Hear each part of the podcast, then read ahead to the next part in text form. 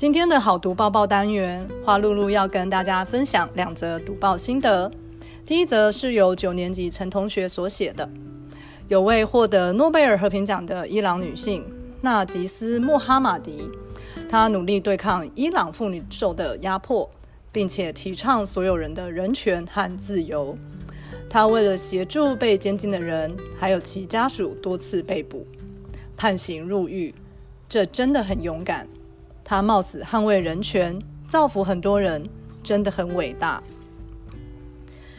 另外一则是由八年级的江同学所写：以色列和巴勒斯坦的激进组织哈马斯，长年以来就有多次的冲突，而这次的恐怖攻击对以色列造成数千人死伤，其中包含许多外籍人士及无辜的民众。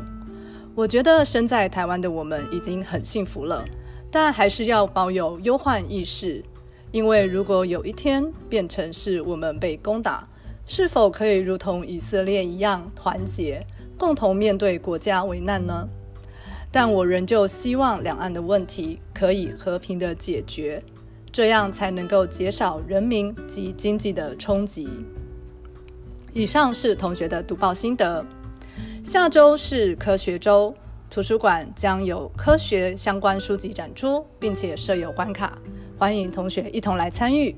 节目的最后，仍旧提醒同学，没事多读报，读报能知天下事，能与世界接轨哦。好读报报，我们下周见。